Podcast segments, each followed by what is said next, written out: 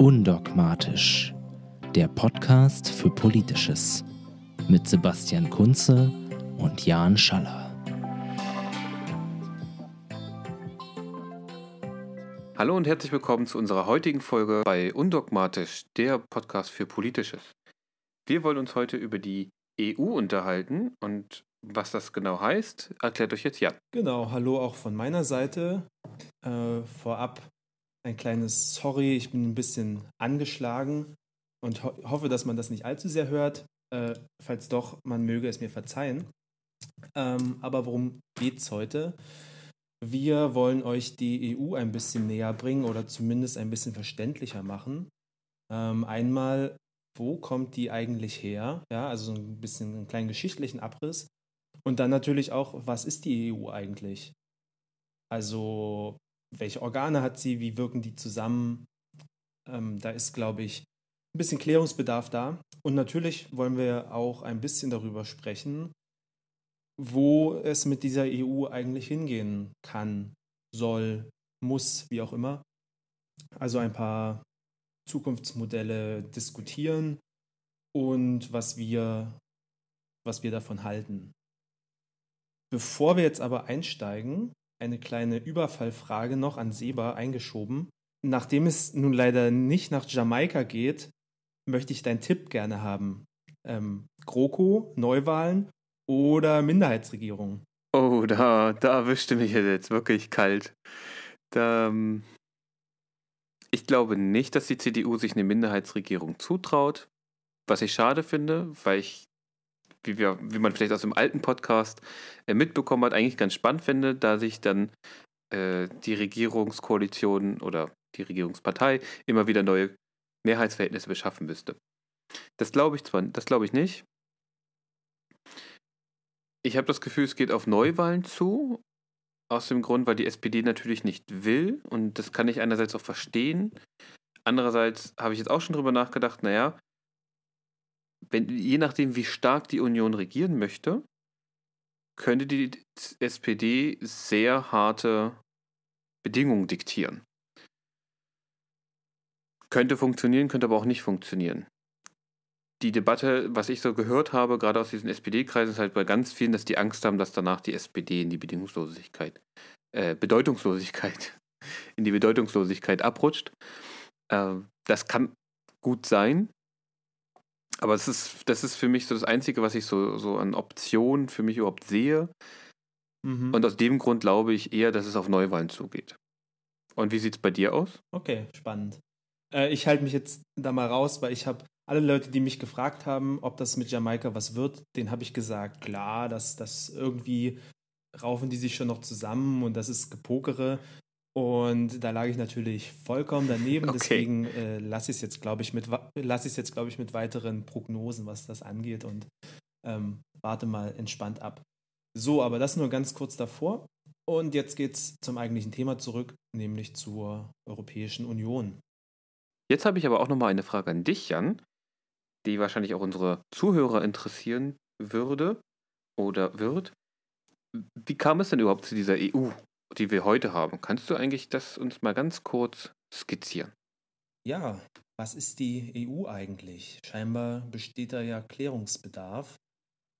Es gibt ja den äh, Mythos, dass am Tag 1 nach dem Brexit ähm, Nummer, Nummer, äh, der Nummer 1 Hit bei Google in, im Vereinigten Königreich genau diese Frage war.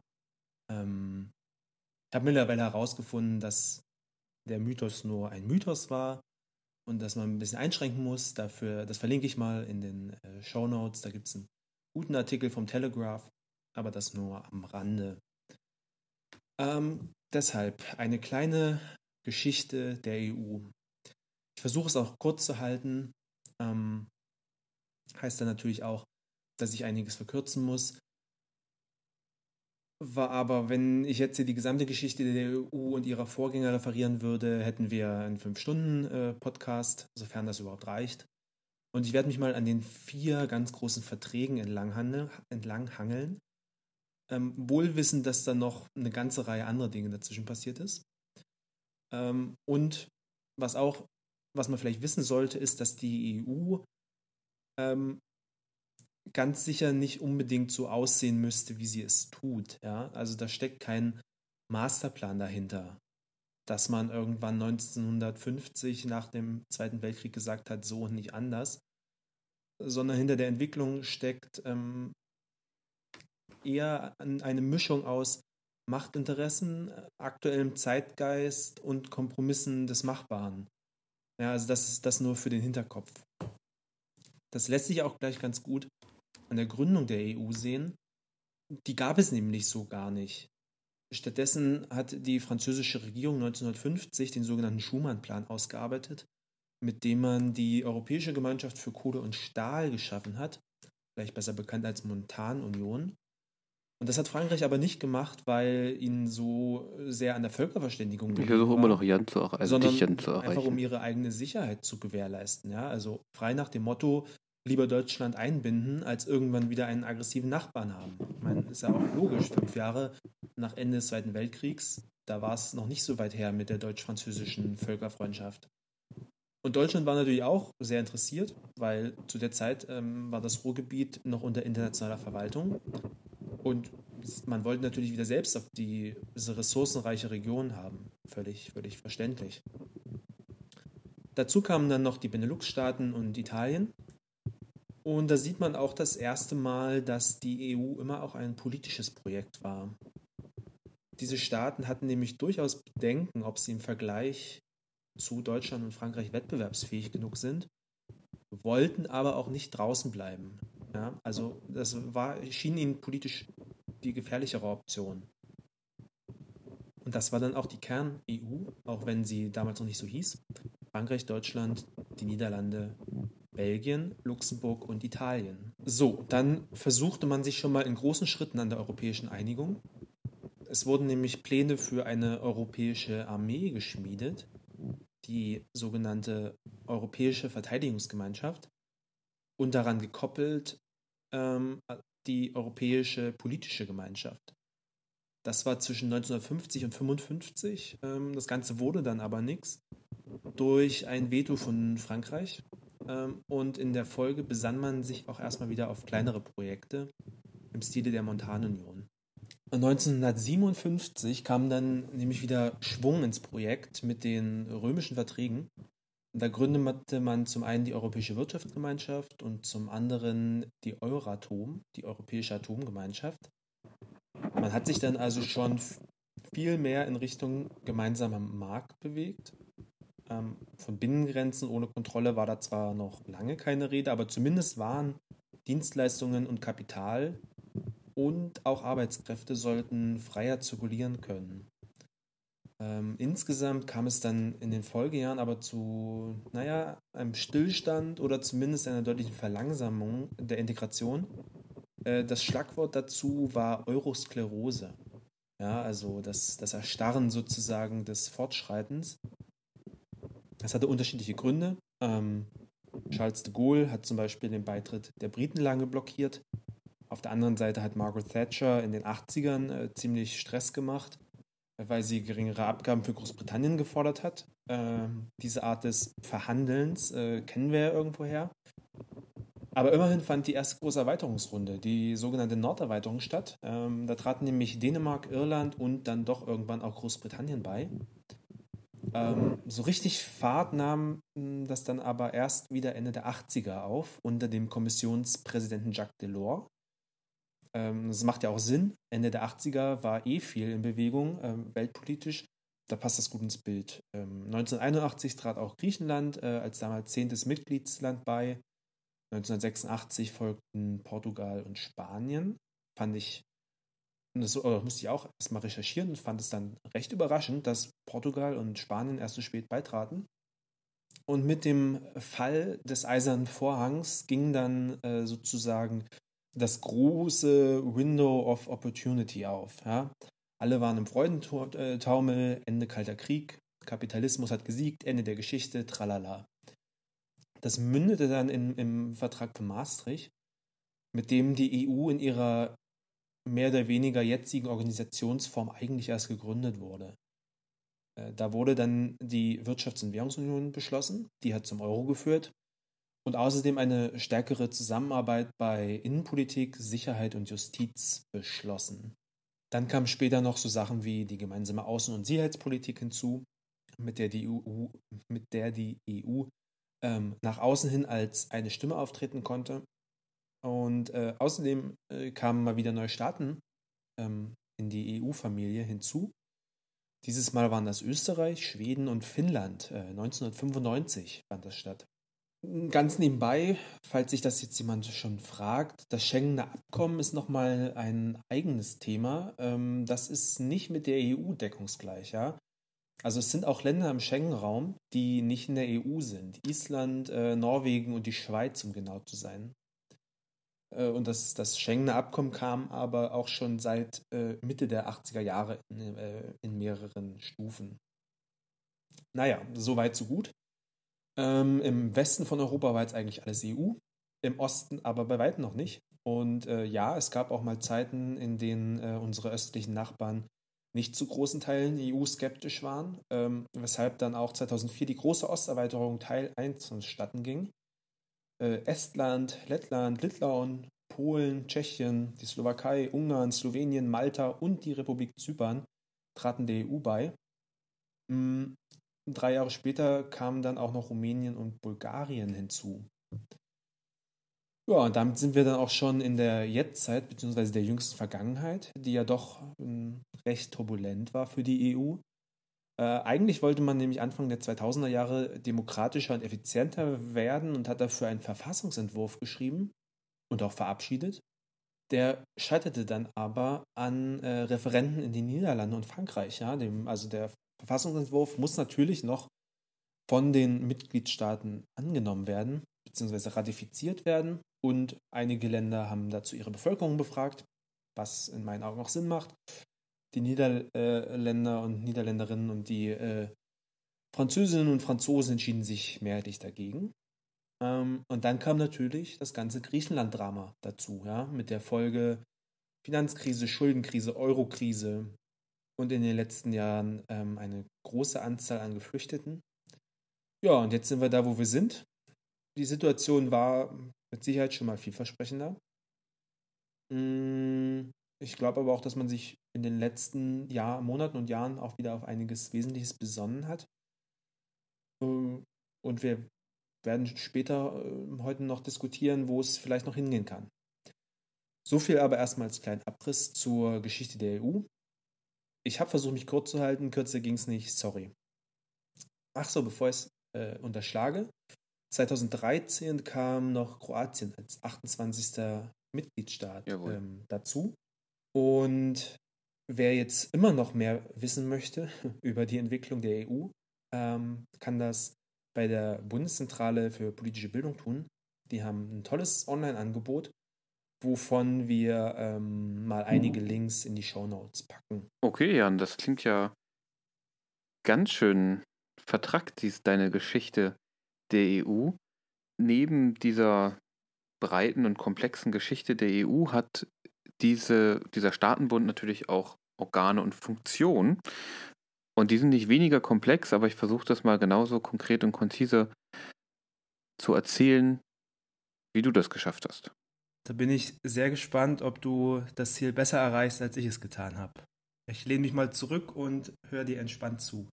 Einen Überblick zu geben über Organe und Funktionen der EU ist gar nicht so einfach. Also das werde ich jetzt versuchen, das äh, ganz kurz und präzise zu machen. Gerade in Anbetracht nicht nur der Zeit, sondern auch der Komplexität. Denn ähm, es gibt natürlich ganz viele kleine Verschachtelungen und dies und das. Aber ich versuche es. Und dabei will ich auf das EU-Parlament, die EU-Kommission, den Europäischen Rat und den sogenannten Ministerrat eingehen. Diese Institutionen spannen nämlich ein Geflecht auf, das meiner Meinung nach die Grundstruktur der EU darstellt. Und da die EU natürlich ein komplexer Staatenbund sind, ist die Voraussetzung für das Funktionieren der EU die Beteiligung der Mitgliedstaaten. Und das spiegelt sich in diesen Institutionen, über die wir jetzt was hören. Das EU-Parlament wird für alle fünf Jahre gewählt, und zwar in einer Verhältniswahl direkt in den Einzelstaaten. Das Parlament hat in der Regel 750 Sitze plus dessen Präsident, also 751 Mitglieder. Es tritt dann in jährlich zwölf viertägigen Plenarsitzungen in Straßburg zusammen und außerdem gibt es Sitzungen in Brüssel. Ausschuss- und Fraktionssitzungen finden ebenfalls in Brüssel statt. Das heißt, die Leute pendeln permanent hin und her. Die Aufgaben des Parlaments sind die Kontrolle der Arbeit der EU-Kommission. Außerdem ist es gemeinsam mit dem Ministerrat der Gesetzgeber der EU. Ebenso mit dem Ministerrat kontrolliert das Parlament die Haushaltsbehörde der EU. Und die Macht des Parlaments ist beschränkt, da es vor allem im Gesetzgebungsverfahren auf den sogenannten Ministerrat angewiesen ist. Und zu dem kommen wir nachher nämlich noch. Die EU-Kommission, die also vom Parlament kontrolliert werden soll, ist in der Tat eine sehr machtvolle Institution. Die Kommission setzt sich aus den EU-Kommissaren zusammen und jeder Mitgliedstaat darf eine Person stellen und diese Kommissare werden dann im Einvernehmen mit den anderen Staaten und nach der Zustimmung des EU-Parlaments für fünf Jahre ernannt. Das heißt, es gibt momentan 27 EU-Kommissare. Und für Deutschland ist Günther Oettinger mittlerweile, das heißt seit Anfang 2017, Kommissar für Haushalt und Personal. Davor war er zwei Jahre lang Kommissar für digitale Gesellschaft und Wirtschaft und davor fünf Jahre lang Kommissar für Energie. Der Posten eines EU-Kommissars entspricht dem eines Ministers, wenn man sich das so vorstellen möchte. Und diesem untersteht dann eine Generaldirektion, was quasi dann das Ministerium wäre. Der Kommissionspräsident allerdings wird nicht ernannt oder von den, vom Parlament bestätigt, sondern er wird von den Staats- und Regierungschefs mit einer qualifizierten Mehrheit im Europäischen Rat gewählt und nach der Zustimmung des EU-Parlaments dann ernannt. Die EU-Kommission hat weitreichende Kompetenzen. Im Verfahren zur Rechtsetzung hat sie das Initiativrecht. Das heißt, sie schlägt, bringt die Initiative, um überhaupt Gesetze machen zu können, was dann die Verantwortung des Parlaments ist. Außerdem hat die Kommission weitreichende Verwaltungs- und Kontrollbefugnisse. Sie erstellt nämlich den Haushalt Sie überwacht den Vollzug des Haushalts und die Kommission überwacht ebenfalls die Einhaltung des Gemeinschaftsrechts mit dem Europäischen Gerichtshof zusammen. Darüber hinaus kann die Kommission nationale Parlamente anweisen, Rechtsvorschriften der EU in nationales Recht umzusetzen. In ihrer Amtsführung ist die EU-Kommission unabhängig von nationalen Regierungen, rein formal, Wenngleich würde ich sagen, diese wohl natürlich Einflussmöglichkeiten haben, diese nationalen Regierungen, zumindest auf ihre Kommissare. Und hier deutet sich schon das komplizierte Verhältnis äh, der EU als Staatenbund an. Im Europäischen Rat ist es etwas anders, denn der Europäische Rat ist nicht eine EU-Institution wie die Kommission oder das Parlament, sondern es setzt sich aus den Staats- und Regierungschefs der Mitgliedstaaten zusammen. Außerdem nehmen die Außenminister und mit beratender Stimme der Kommissionspräsident an dessen Sitzung teil. Das heißt, es ist ein Treffen dieser Regierungschefs und deren Außenminister. Den Vorsitz erhält immer für zweieinhalb Jahre ein, ein Mensch, der gewählt wird. Der ist dann Präsident des Europäischen Rates. Der Europäische Rat stellt wichtige Weichen in der Gemeinschaftspolitik. Das heißt, hier wird von den Staaten über die Richtung der EU als Ganzes verhandelt und im Prinzip Grundsatzentscheidungen getroffen. Und das ist das Machtvolle hier, denn die Abstimmungen im Europäischen Rat werden zwar nur einstimmig beschlossen und prägen die Entscheidungen von Kommission und Ministerrat vor. Also hier werden die tatsächlichen grundlegenden Entscheidungen getroffen. Der Europäische Rat ernennt dann auch den Kommissionspräsidenten, das haben wir eben gehört. Und damit ist halt der Europäische Rat tatsächlich eine sehr, sehr machtvolle Institution, schränkt sich allerdings nur durch den Konsenszwang wieder etwas ein. Im Gegensatz zum Europäischen Rat gibt es den Rat der Europäischen Union, auch Ministerrat genannt, so haben wir es vor oben auch genannt. Und in diesem ähnlich klingenden Rat der Europäischen Union, da setzen sich die jeweiligen Fachminister der Mitgliedstaaten zusammen, das heißt immer 27 Personen. Und hier erhalten diese Minister dann Stimmen im Verhältnis zur Einwohnerzahl ihrer Herkunftsstaaten. Und so wird sozusagen ein anderes Machtgefälle aufgebaut. Deutschland besitzt beispielsweise 29 Stimmen und Malta drei Stimmen. Das Abstimmungsverfahren ist in, dieser, in diesem Rat klar geregelt, denn für Beschlüsse muss es entweder eine Stimmigkeit geben oder eine qualifizierte Mehrheit, je nach Abhängigkeit von den Verträgen und je nach Politikfeld, worüber geredet wird. Eine, eine qualifizierte Mehrheit setzt sich so zum Beispiel 2010 aus knapp 74 Prozent der Stimmen zusammen, wobei diese aus einer Mehrheit der Mitgliedsländer stammen müssen. Aber, jetzt gibt es eine Einschränkung, wenn ein Vorschlag der Europäischen Kommission abgestimmt wird, dann reicht es aus, die Mehrheit der Mitgliedstaaten zu vereinen, wenn sie wenigstens 62 Prozent der Gesamtbevölkerung der Europäischen Union repräsentieren. Wir sehen also klare Regeln, aber kompliziert. Und diese Hürden sind natürlich sehr deutlich formuliert. Und die sind, glaube ich, aber auch so klar, weil der Ministerrat wohl eines der wichtigsten Entscheidungsorgane innerhalb der EU ist. Denn dieser Ministerrat koordiniert die Wirtschaftspolitik, die gemeinsame Außen- und Sicherheitspolitik, die Zusammenarbeit von Polizei und Justiz und außerdem ist es am EU-Gesetzgebungsverfahren beteiligt sowie an der Festlegung des Haushaltsplanes. Also hier konzentriert sich das in der Hand von Fachministern und geht dann darüber hinaus. Diese Institutionen wirken in der Regel zusammen. Ich habe das gerade angedeutet, es geht halt immer, sie verweisen immer wieder aufeinander und sind in gewisser Weise aufeinander angewiesen und äh, bedingen einander. Und wer daran Interesse hat, kann sich ein ordentliches Gesetzgebungsverfahren der Europäischen Union einmal anschauen und da tauchen viele dieser Institutionen wieder auf. Und dabei gilt es, dass zum Beispiel das Europäische Parlament nicht ohne den Rat der Europäischen Union ein Gesetz verabschieden kann, aber auch andersherum. Beide sind allerdings auf das Initiativrecht für alle Gesetzesvorschläge der EU-Kommission angewiesen. Und schaut man sich dann diese Prozesse genauer an, wird dann auch klar, dass hier nationale Interessen natürlich eine hohe Berücksichtigung finden, auch weil im Ministerrat diese hohen Hürden für einen Beschluss gelten. Dieser Einblick in, in den Aufbau und die Organe und Funktionsweisen der EU soll wirklich nur erstmal ein Einblick sein. Deswegen würde ich es jetzt gerne dabei belassen. Für alle, die sich da die ein wenig Feuer gefangen haben. Es gibt da sehr viel interessante Literatur dazu, ganze Bücher. Aber für uns ist, glaube ich, oder für mich war jedenfalls wichtig, zu zeigen, ja, wie verwoben das ineinander ist und wie viel Machtinteresse natürlich überall durchkommt. Denn äh, die Minister vertreten ihre nationale, ihre nationale Politik, genauso wie die Re Staats- und Regierungschefs. Also es wird schwierig auf europäischer Ebene ähm, Sachthemen zu diskutieren und von, von einem, aus einem europäischen Blickwinkel heraus. Und nicht nur aus einem nationalstaatlichen Blickwinkel heraus. Und ich glaube, das produziert halt viele Probleme, die mit dem Staatenbund zusammenhängen können. Okay, ja. Ich glaube, jetzt habe ich eine Vorstellung von der ganzen Sache.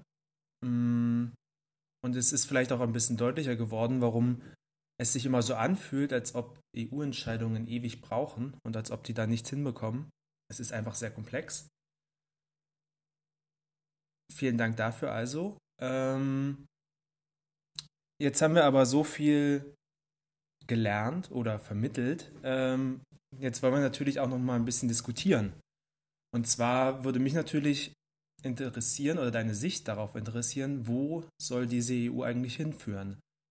Also sprich, was ist unsere Zukunftsvision? Was würden wir uns vielleicht wünschen? Was würden wir brauchen? Ähm, ja, wie soll die EU in 10, 15, 20 Jahren aussehen? Also ich weiß nicht, ob ich dir sagen kann, was wir uns wünschen. Äh, ich kann natürlich erstmal nur darüber reden, was ich mir so denke. Und ja, also ist natürlich nicht einfach. Wir können da einmal jetzt natürlich darüber reden, wohin sollte diese EU sich vielleicht weiterentwickeln und wohin wird sie sich wahrscheinlich entwickeln. Wir können ja erstmal damit anfangen, was vielleicht die Probleme aus deiner oder aus unserer Sicht sind. Was würdest du denn oder woran glaubst du, müsste die EU am meisten arbeiten, Stand jetzt? Stand jetzt würde ich sagen, sollte die EU vor allem an ihrer Glaubwürdigkeit arbeiten. Also einerseits als Staatenbund sich hinzustellen und als Garant eines nie wieder auftreten zu wollen, sich äh, Menschenrechte zu geben, sie zu propagieren, andere dafür zu kritisieren, dass sie nicht eingehalten werden, konterkariert eigentlich die gesamte Politik im Kontext Geflüchtete und Abwehr von äh, Migration nach außen, allerdings auch die innenpolitischen Situationen in den ganzen Ländern. Ich glaube, da ist die EU einfach unglaubwürdig und auch jeder einzelne Staat, der sich als demokratischer westlicher Staat irgendwie definiert. Darüber hinaus würde ich sagen, krankt es der EU an einem absurden Bürokratismus an vielen Stellen, zumindest so, wie es ankommt auf den, auf den mhm. Alltagsebenen. Und ich glaube, das ist halt auch nochmal so ein Problem, dass die EU ein abstraktes Gremium ist, wo viele Menschen halt keinen kein in dem Sinne Bezug zu haben. Und ich meine jetzt nicht diese Idee, sondern ich meine tatsächlich die Institution. Ich weiß ja nicht, wie das bei dir mm. so aussieht. Nee, eigentlich ganz ähnlich. Ähm, also ich hätte zwei Fragen zu dem Thema oder zwei Ideen. Einmal Bürokratie.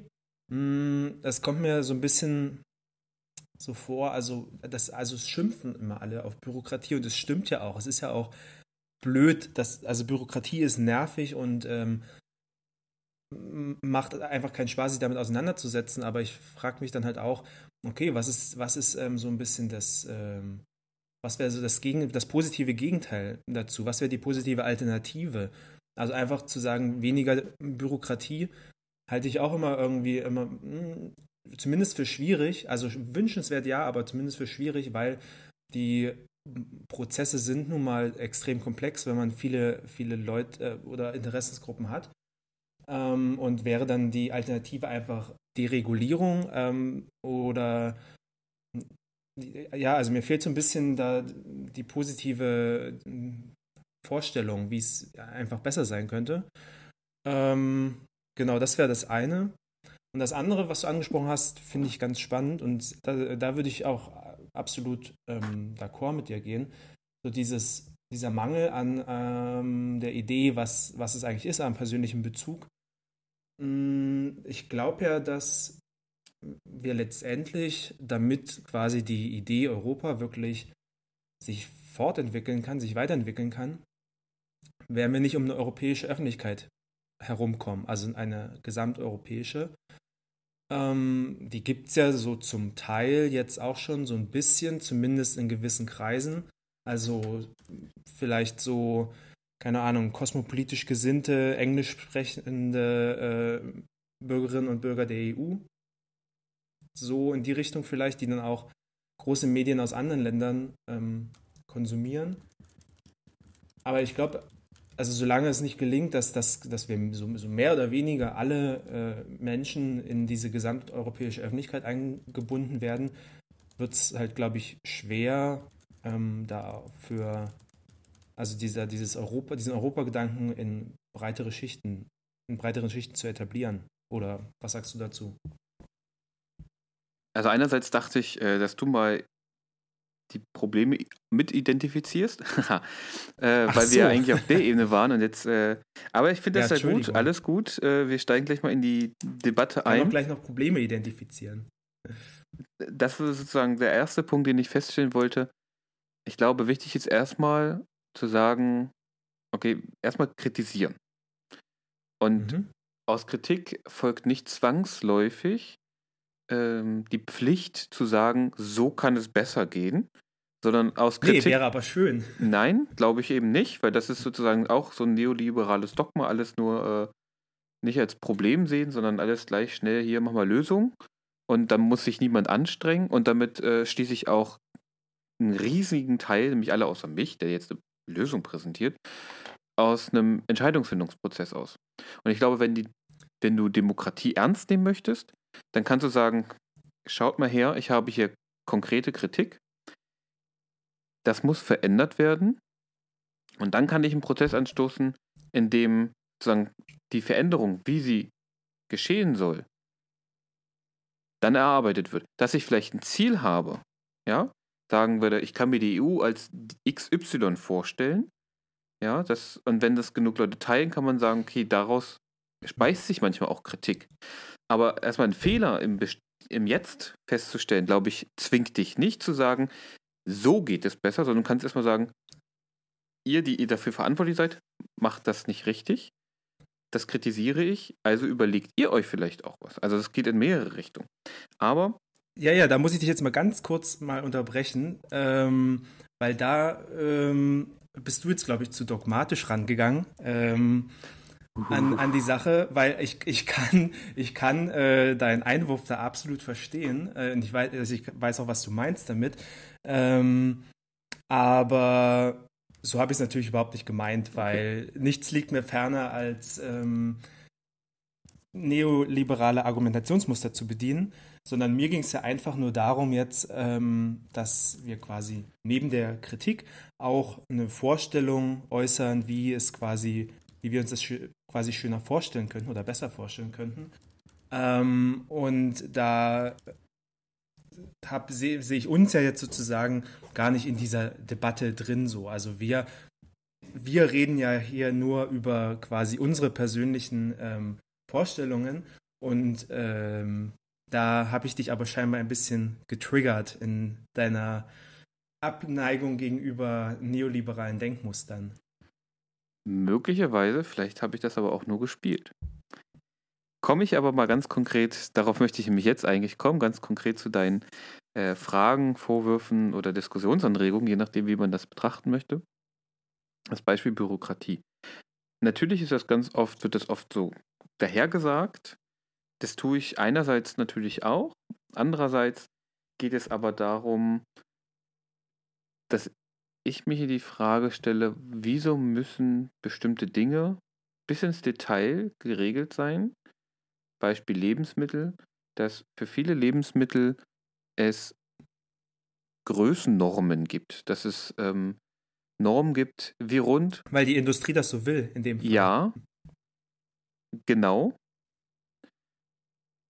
Die Bürokratie setzt es um und die Bürokratie ist ja ein Teil davon. Und das meine ich ja als, also es gibt ja, es kann ja, du kannst mhm. ja quasi Rahmen setzen, Rahmenregeln oder zum Beispiel bei Medikamenten oder anderen Schutzrechten nicht, so ist es ja in den USA, es umkehren, du musst beweisen, dass etwas schlecht ist, damit es verboten wird, sondern die Leute müssen uns beweisen, dass es wirkt und dass es nicht negative Auswirkungen hat, damit zum Beispiel ein Medikament zugelassen ja. wird oder neue Inhaltsstoffe und so weiter und so fort. Mir geht es aber grundsätzlich darum, und ich glaube, da hängt Bürokratie auch mit dem Größeren zusammen, worauf du ja eigentlich hinaus willst mit, äh, wie, wohin soll die EU gehen? Natürlich wird die mhm. Bürokratie auch aufgeblasen, weil es ein Staatenbund aus 27 Staaten ist, die 27 ja. nationale Interessen da reinbringen und das alles irgendwie berücksichtigt werden muss und äh, jeder irgendwie sein, ne, so sein, seine eigenen Interessen noch mitverfolgt und die seiner nationalen Industrien und so weiter und so fort. Deswegen glaube ich. Vor allem, ganz kurzer Einwurf, ähm, momentan stehen ja auch die Nationalinteressen vor den gesamteuropäischen. Also kein Staat oder sagen wir mal die wenigsten Staaten in den wenigsten Angelegenheiten werden sagen, na gut, wir ähm, revidieren unsere Position hier zum äh, gemeinsamen europäischen Wohle. Ähm, also ich glaube, da ist so diese nationalstaatliche Denke ist einfach noch äh, extrem weit verbreitet und das kann man ja bei jedem EU-Gipfel äh, wieder sehen, wenn man dann sich auf irgendwelche Minimalkonsense zurückzieht, ähm, die oftmals dann so weit verwässert sind, dass sich niemand mehr ähm, auf den Fuß getreten fühlt. Genau. Und ich glaube, das ist so ein bisschen auch das Grundproblem, was wir wahrscheinlich beide identifizieren, ist so dieses, ähm, irgendwie will ich zusammenarbeiten, aber eigentlich auch nicht so richtig. Und es gibt so unterschiedliche Ideen, auch glaube ich innerhalb der, der Mitgliedstaaten selber, was die Europäische Union als Institution sein soll. Es ist einfach nur eine wirtschaftliche Zusammenarbeitsinstitution für wirtschaftliche Zusammenarbeit, ja, was äh, den Markt besser laufen lässt oder eben ist es vielleicht mehr und ein politisches Projekt auch, was nicht nur sozusagen Waren inklusive Arbeitskraft als Ware freien Lauf lässt, sondern wächst es vielleicht auch zusammen. Also diese Staaten lösen sich vielleicht auch andere Möglichkeiten auf. Und da komme ich jetzt auf dein, deine Frage nochmal zurück. Wohin soll es gehen mit der EU? Ich weiß es nicht. Eine Möglichkeit wäre es, auch sozusagen um diese nationalen Interessen zu überwinden, die ja auch nur Scheininteressen sind von Nationen, sondern ganz oft in ganz vielen Bereichen Industrieinteressen, dass sich die EU irgendwann dazu durchringt, entweder sich als Nationalstaat, in Anführungsstrichen, ja, also nicht als Bundesstaat, als Bundesstaat mhm. zusammenschließt und die ja.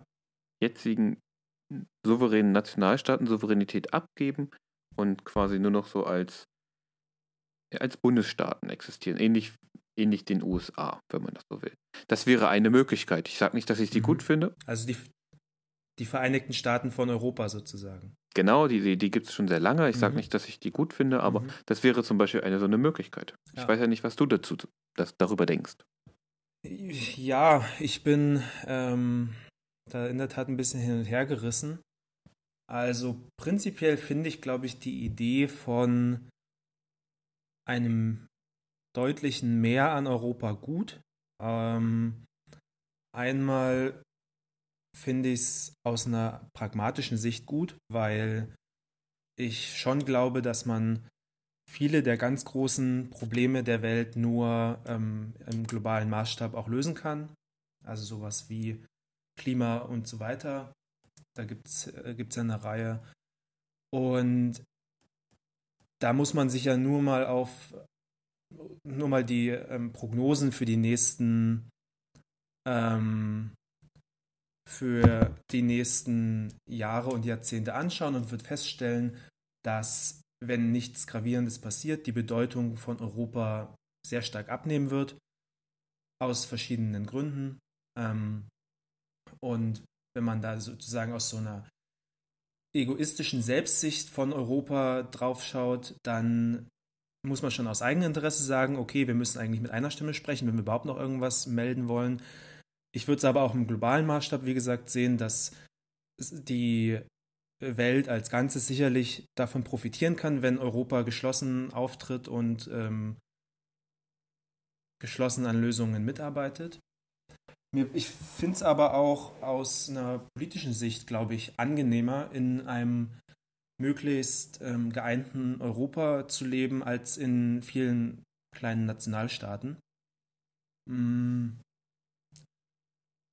Die Frage ist dann halt noch, was man, also wie verhindert man quasi, dass ähm, wir jetzt da die, die riesenzentrale Hauptstadt Brüssel haben, auf die alles zuläuft und wir quasi so im neuen Zentralismus landen, was ja auch niemand äh, wollen kann, weil ja, also ich glaube nicht, dass ein System gut funktionieren kann, wenn es ein zentrales ähm, Herz hat, was, wo dann alles passiert äh, und wo alles drauf zuläuft. Deshalb wäre das dann so die nächste Frage, wie kann man quasi das, ähm, ein geeintes Europa mit eine, einem starken, einer starken europäischen Ebene ähm, verbinden mit, naja, einer gewissen Autonomie von Einzelregionen, ohne dass man dann aber wieder in das äh, gleiche äh, abdriftet, was man jetzt ist, nämlich irgendwie Nationalismen oder wie man es dann auch immer nennen möchte. Ich glaube, da kann ich dir eigentlich nur zustimmen. Ich glaube, das sind ganz wichtige Fragen, die du stellst. Und ich denke, die Dezentralität wird ja versucht, auch jetzt schon zu, zu praktizieren. Also es gibt halt immer ne, viele Behörden der EU sind in mhm. verschiedenen mhm. Staaten. Ich denke nicht, wenn man sozusagen es bei einer, wenn man also sozusagen eine parlamentarische Demokratie beibehalten möchte in dem in dieser EU, dann wird man um einen zentralen Ort wie ein Parlament mit entsprechender Verwaltung und Bürokratie nicht herumkommen. Da würde ich ja zustimmen, ja. Grundsätzlich finde ich aber genau diesen dezentralen Aspekt natürlich total gut, gerade weil er auch den Bezug zu dieser übergeordneten Struktur ja besser sichern kann. Und vielleicht ist da vielleicht tatsächlich, die Bundesrepublik ist ja sehr föderalistisch aufgebaut, Ja. so wie sie bisher ist. Vielleicht wäre das halt entweder ein Modell oder eben eine Möglichkeit, sich Anleihen zu nehmen, sollte man über so ein, so ein Projekt ernsthafter nachdenken. Mhm. Was ich aber ganz interessant finde, ist auch etwas, was du meintest mit diesem geeinten Europa. Selbst wenn man bei dem Staatenbund bleibt, könnte man ja zum Beispiel darüber nachdenken, einen europäischen Pass einzuführen, Ja. Ja. der ja sozusagen ein Schritt zu einem vereinten Europa wäre. Und soweit ich weiß, gibt es, ähm, ich glaube, also es gibt gerade, glaube ich, doch, soweit ich weiß, gibt es gerade eine Pilotphase der Afrikanischen Union Mhm. Für es, einen ja. Pass der aller Mitgliedstaaten für die Afrikanische Union. Äh, damit fallen eben ga- ganz oft Beschränkungen weg, beziehungsweise Visa-Probleme und so weiter und so fort. Finde ich einen sehr interessanten Gedanken auf jeden Fall. Außerdem Mhm. wäre dann zum Beispiel auch bei Kontrollen, jetzt ganz äh, alltagspraktisch, bei Kontrollen der durch die Polizei oder durch sonst wen nicht sofort klar erkennbar, ah ja, ist zwar ein EU-Bürger, aber man sieht ja anhand des, des Personalausweises oder Passes, ah ja, okay, das ist ein Franzose, das ist ein Mhm. Tscheche. Mhm. Und dann steht das, die EU wird zwar registriert, aber man denkt ja natürlich trotzdem immer noch erstmal in diesen nationalen Vorurteilen, Stereotypen. Ganz oft jedenfalls. Ja, finde ich einen total interessanten Ansatz und könnte natürlich, also es wäre für mich auch so ein, ein natürlich ein symbolischer Akt. Äh, Akt. Ähm, Definitiv. Aber ich glaube, das, das braucht man, also um Ideen zu stützen, braucht man auch symbolische Akte. Ähm, und das könnte, glaube ich, ein guter sein. Eine Sache, die mir dazu aber einfällt, ähm, oder ein, ein Bedenken, das ich hätte, ist, dass man bei sowas natürlich auch immer aufpassen muss, dann nicht in so einem Backlash zu landen, wie wir es jetzt mit, äh, mit dem Schengen-Raum haben, weil äh, also die Reisefreiheit innerhalb von Schengen wird ja momentan ähm, massiv dazu genutzt, zu sagen, ja, wir haben Reisefreiheit in Schengen und deshalb müssen wir unsere Außengrenzen umso stärker schützen.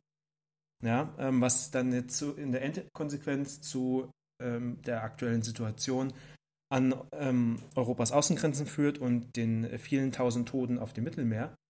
Und da sehe ich natürlich dann genau die Gefahr, dass man sagt bei so einem Projekt wie einem europäischen Pass, ähm, ja, toll für alle, die die drin sind, aber ähm, um reinzukommen, ähm, müssen wir oder müssen wir sehr hohe Hürden errichten ähm, und müssen wir vor allem sicherstellen, dass da auf gar keinen Fall jemand rankommt, der nicht dazu berechtigt ist, in Anführungsstrichen.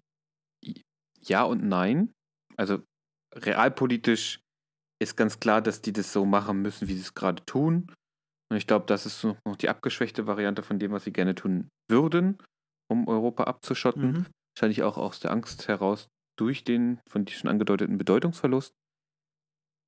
Zukünftig, äh, es ist halt, ich finde find es eine sehr schwierige Sache, einfach zu sagen, ja, aber es muss dann halt offen sein. Die Frage, die man, die wir uns sozusagen innerhalb dieses Gebiets, was man dann Europa nennt, ja eindeutig stellen müssen, ist, okay, welchen Lebensstandard wollen wir haben? Wie wollen wir leben Mhm. und wie wollen wir zusammenleben? Wir können das machen wie ähm, wir können das machen wie die USA, Kanada, Australien, Neuseeland.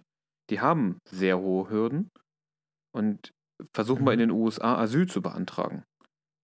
Dadurch läufst du, bevor du nur einen Fuß irgendwo hinsetzen kannst, erstmal Verfahren, die bis zu zwei Jahren dauern. Im schlimmsten Fall bist du dann tot. So. Ja. Das heißt, natürlich denke ich, es muss legale Zugangswege nach Europa geben. Es muss klare, transparente und vernünftige Verfahren für eine Asylbeantragung geben. Und das ist das, was mir in der Mhm. aktuellen Debatte zum Beispiel auch immer irgendwie durcheinander geht. Klar sind das alles irgendwie Migranten, die ankommen, aber die meisten beantragen hier Asyl. Und in der Regel aus einem bestimmten Grund. Ganz oft momentan Krieg in Syrien. Fällt das weg, fällt deren Asylgrund weg. Das heißt, die haben dann auch kein weiteres Aufenthaltsrecht mehr. Das heißt, die Leute müssen dann gehen, wenn wieder Frieden ist, weil sie nicht hierher kommen, weil sie hier leben wollen, sondern ganz oft, weil sie hier ja. erstmal leben müssen, weil sie sonst tot sind. Und ich glaube, natürlich ist das noch ein bisschen komplexer, das Problem. Nur die Frage, ich frage mich halt, wie sinnvoll ist es zu sagen, wir müssen dann einfach alle Grenzen aufmachen oder äh, weil in, innerhalb, innerhalb ich der bestehenden Möglichkeiten, also sozusagen dieses internationalen Mhm. Systems, bestehend aus Nationalstaaten, funktioniert es nicht. Es würde nur dazu führen, dass alles hier zusammenbrechen würde, mehr oder weniger. Wenn, natürlich nur wenn, tatsächlich äh, alle Menschen, die irgendwie in einem schlechteren Lebensstandard leben als Europa, hierher kommen würden. Aber selbst dann hätten sie null Rechte, Genau. außer die fundamentalen Menschenrechte, denn wie unser Grundrecht ja schon diskriminiert, gilt das nur für Staatsbürger. Ja, genau, dafür vielleicht auch bloß noch drei kurze Sachen, ähm, um das, um das abzurunden. Also ich prinzipiell finde ich die Idee einer europäischen Staatsbürgerschaft sehr interessant und sehr spannend und ähm, auch förderlich für die Idee Europa. Man muss halt nur eins ähm, aufpassen, dass es nicht zu einem politischen, zu einer politischen Gegenreaktion genutzt wird, wie ich sie vorhin beschrieben habe. Man muss es zwei, meiner Meinung nach, mit einer humanen Asylpolitik flankieren und drei ähm, mit einem gesamteuropäischen Einwanderungsrecht, was dann eben klare ähm, Vorgaben und Wege eröffnet, wie man in die EU einwandern kann, wenn man hier nicht lebt. Da stimme ich dir vollkommen zu. Genau, so, ähm, so viel vielleicht dazu. Ähm, Wenn wir uns aber jetzt noch Ja. eine andere Frage stellen, ich weiß ja nicht, nee, So. klar. was ist denn, wenn wir die EU, also sozusagen die EU ist nur noch so ein, ein Gerüst, die Nationalstaaten lösen sich auf und es gibt nur so kleine, nur noch Regionen, die Mhm. sich dann irgendwie zusammenfinden müssen. Denkst du, dass sich solche kleinen, solche kleinen Assoziationen, nennen wir sie mal, innerhalb dieser EU dann, also würden sie, denkst du, diese kleinen Assoziationen würden so miteinander kooperieren, dass sich zwar auch wieder so ein Geflecht einer EU aufspannt, denn klar ist ja, Globalisierung lässt sich jetzt nicht aufhalten und ist bald wieder auf einem alten Stand. Oder denkst du, dann ist es hier wirklich vorbei? Also, ich sehe das ein bisschen zweigeteilt. Wenn ich es mir anschaue aus der ähm, Sicht von Leuten, die vielleicht stark mit der Region verwurzelt sind, in der sie wohnen, die sich da auch sehr heimisch fühlen. Ich meine, mir persönlich geht es halt anders, ja. Ich bin, ähm, ne, gut, aber ich erkenne das an, dass es viele Leute gibt, die da anders ähm, zu stehen als ich und denen es sehr wichtig ist, dass sie da wohnen, wo sie wohnen und ihre Tradition und so weiter und so fort. Und ich glaube, für diese Art Menschen könnte das ein hilfreiches Konzept sein. Also so, ähm, wenn man in quasi ein Europa der Regionen, wenn man es jetzt mal so nennen möchte, in die Richtung geht, also dann weiß ich nicht, das Baskenland hat und ähm, Schottland und äh, Norditalien und irgendwie, was weiß ich, was in Deutschland geben würde. Bayern als plakatives Beispiel. Franken wahrscheinlich. Uh, Franken, also erstmal erstmal Franken ja, und Bayern genau, trennen. so in die Richtung halt. Und ich glaube schon, dass das ähm, auf, auf der Ebene vielen Leuten gefallen könnte oder ein, ein spannendes Konzept wäre. Ich persönlich glaube aber nicht so recht an das Potenzial, weil ich dann irgendwie sofort die Vorstellung von ähm, Deutschland im 17. äh, oder im 18. Jahrhundert habe, so Kleinstaaterei ohne Ende, ähm, Nationalismus mal tausend, alles nur noch kleiner und fragmentierter. Ähm, und dann wollen die Basken nicht mehr mit den Spaniern zusammen irgendwas äh, machen und die Bayern nicht mehr Das wäre ja verrückt. Die Bayern, noch weniger als jetzt, ähm, die Bayern nicht mehr mit den Norddeutschen oder mit wem auch immer. Ähm, und ja, mir fehlt da so ein bisschen der Glaube daran, dass das wirklich zu einer Verbesserung der, ähm, des Verständnisses in der Zusammenarbeit ähm, führen Mhm. könnte. Was Okay. denkst du dazu? Ich bin mir eben genauso unsicher. Ich finde das auch eine attraktive Idee, damit mal so ein bisschen zu spielen, darüber nachzudenken. denke auch, es bräuchte eben irgendwie, wenn man das sozusagen auf, auf ganz Europa anwenden will, es gibt natürlich auch so Regionen, die sich jetzt, die jetzt nicht so als Region etabliert sind, in Anführungsstrichen. Ne? Also denken wir irgendwie, ich weiß nicht, in Brandenburg weiß ich nicht, was es da so, kenne ich mich aber auch nicht aus, für mhm. Regionen gibt, ne? Also Schwaben, Franken, Bayern. Und da noch innen drin nochmal irgendwie die Differenzen. Die Lausitz wäre Die das, Lausitz zum Beispiel, ja, die, die Lausitz. Und da wäre dann nämlich Südbrandenburg und ähm, Nordsachsen vereint. Ah, aber das, das finde ich, das, das ist halt so, das, das meine ich eben, ne? Also es ist halt ähm, auch immer gar nicht so klar, was ist denn, was würde denn jetzt irgendwie wo, wie zusammengehören oder auch nicht. Mhm, mhm. Und ich denke, wenn man so einen Weg gehen würde, bräuchte es natürlich einen europäischen Rahmen. Du brauchst, und das ist halt, ne, also ohne eine dann gemeinsame Währung, irgendwie gemeinsame, weiß nicht, Gewichte, mhm. ja, schon, schon allein, also mhm. weißt du so, ja. äh, Maßeinheiten, gemeinsame Maßeinheiten meine ich, um jetzt die ganz basalen Dinge zu nennen, aber natürlich ja. auch ähnliche oder den gleichen Rahmen an irgendwie Sicherheitsvorschriften und so weiter und so fort. Dann könnte das vielleicht funktionieren, aber wie gesagt, bei mir sind da auch noch viele Fragezeichen. Und bisher denke ich da immer so als Gedankenspiel über so eine Idee, aber ich wollte wenigstens noch mal eine andere Perspektive mhm. aufzeigen, mhm. außerhalb dieser Vereinigten Staaten von Europa, was ja sozusagen immer ganz oft genannt ja, wird. Ja, auf jeden Fall. Ich finde es auch ganz spannend, sich mal anzugucken, was die EU selber zu ihrer Zukunft sagt. Und ähm, das trifft sich ganz gut, denn sie haben in diesem März, März diesen Jahres, das äh, Weißbuch zur Zukunft Europas herausgegeben. Also die oh. Europäische Kommission hat das gemacht. Ähm, mit Überlegungen und Szenarien für das Jahr 2025 und danach. Mm, da machen sie fünf Szenarien auf, die aber, ich sag mal so, alle relativ realpolitisch daherkommen. Mhm. Also das erste Szenario ist ein Weiter wie bisher. Okay. ähm, also so ein bisschen hier und da reformieren und versuchen, das Beste aus dem zu machen, was wir haben.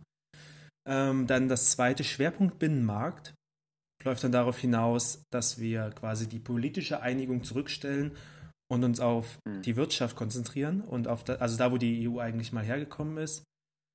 Ähm, Szenario 3 ist, wer mehr tut, äh, wer, doch wer will, wer, Entschuldigung, wer mehr will, tut mehr. Also alles bleibt wie gehabt und die Staaten, die mehr miteinander kooperieren wollen, können es tun. Also eine EU ähm, innerhalb der EU, oder?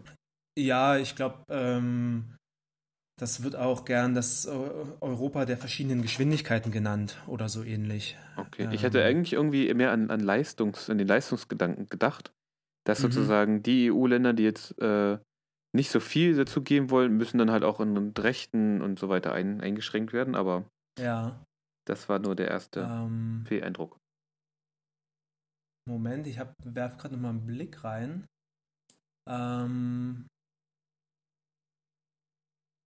ja, ich glaube, es geht darum, dass ähm, Mitgliedschaft in irgendwelchen Untergruppierungen oder Zusammenschlüssen oder Vertiefungen nicht so sehr zwingend ist, sondern dass man, dass es halt frei, mehr freigestellt ist, äh, wie, mhm. inwieweit man sich in der EU ähm, einbringen und verwirklichen möchte.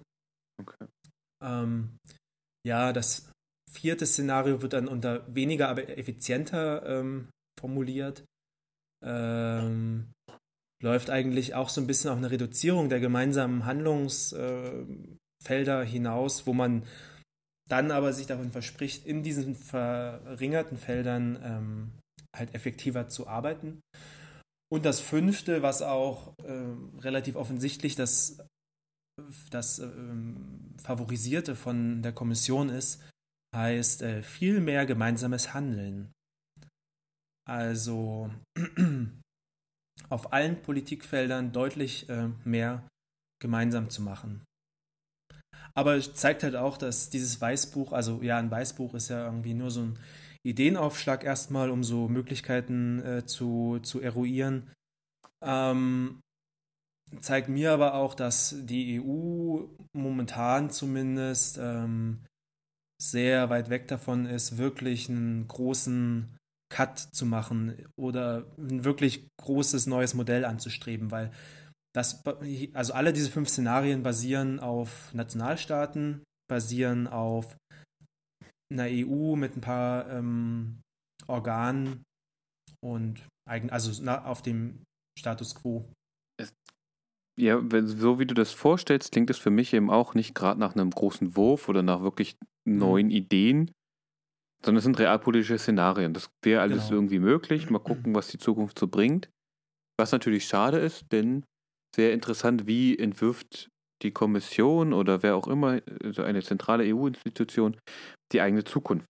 Dass sie natürlich nicht, äh, sagen wir mal, das Ende der Nationalstaaten äh, propagiert, das, äh, ja. davon gehe ich auch aus, weil das ja. ist nicht im Interesse der Nationalstaaten und die wollen sich selbst erhalten, was klar ist. Allerdings habe ich das Gefühl, anders. Allerdings finde ich, ist es ein bisschen wenig. Also, ich würde sagen, die EU in, in einem globalen Kontext zu verorten, gehörte da eigentlich noch mit rein.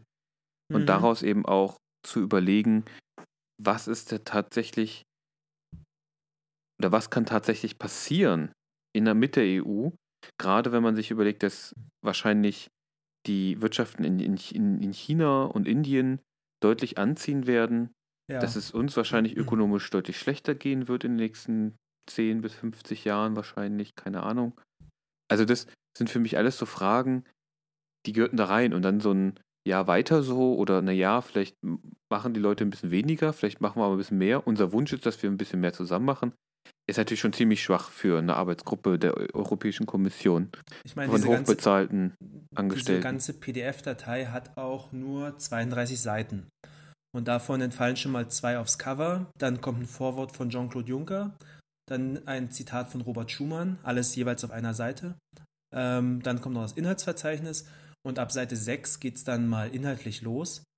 Ähm, ja, aber auch erst mit so einem Recap, wo Europa gerade steht und so weiter und so fort, was die Probleme sind. Dann haben wir nochmal irgendwie eine leere Seite drin. Und dann auf Seite 16 geht es mit Szenario 1 los. Ähm, und die Szenarien sind aber immer bloß so auf äh, zwei Seiten angerissen.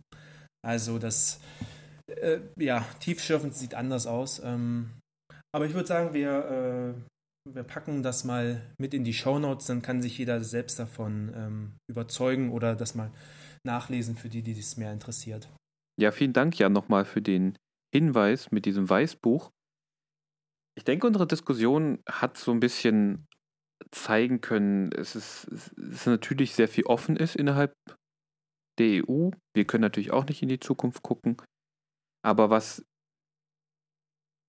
was möglich ist, wir haben jetzt zwei Modelle sozusagen einmal ein bisschen andiskutiert, diese eine Vereinigung der europäischen Nationalstaaten zu einem großen bundesstaatlichen Staat. Und eine Möglichkeit haben wir auch angesprochen zu Europa der Region.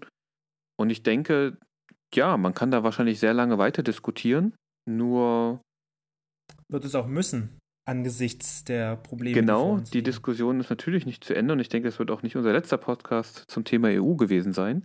Aber ich denke, an dieser Stelle machen wir mal ein, eine Pause und lassen uns mal noch beeindrucken von dem, von dem Weißbuch der EU-Kommission und schauen uns das in einem Jahr nochmal an und ich denke, dann sieht die Geld schon wieder ganz anders aus. Genau. Ähm, es waren ein paar interessante Gedanken dabei, aber für heute soll es das erstmal gewesen sein. Falls ihr, liebe Hörerinnen und Hörer, auch Gedanken habt oder auch ganz generelles Feedback zum Podcast, dann könnt ihr uns die gerne schreiben an redaktion.undogmatisch.net. Ansonsten freuen wir uns natürlich auch sehr über Bewertungen bei iTunes. Das hilft uns ungemein. Und wir versprechen euch an dieser Stelle, dass der nächste Podcast ähm, definitiv schneller kommen wird, oder die nächste Folge vom Podcast. Ähm, ich bin optimistisch, dass wir das vor Weihnachten hinbekommen. Und währenddessen bereiten wir dann die übernächste Folge auch schon vor. Die wird dann wahrscheinlich, naja, irgendwann im Januar erscheinen. Bis dahin und ein schönes, eine schöne Woche, ein schönes Wochenende, wann auch immer ihr das hört. Tschüss aus Berlin. Ich nutze die Gelegenheit, mich auch noch zu verabschieden. Ich wünsche euch alles Gute und wir hören uns dann beim nächsten Mal. Tschüss. Undogmatisch. Der Podcast für Politisches. Auch im Netz unter www.undogmatisch.net.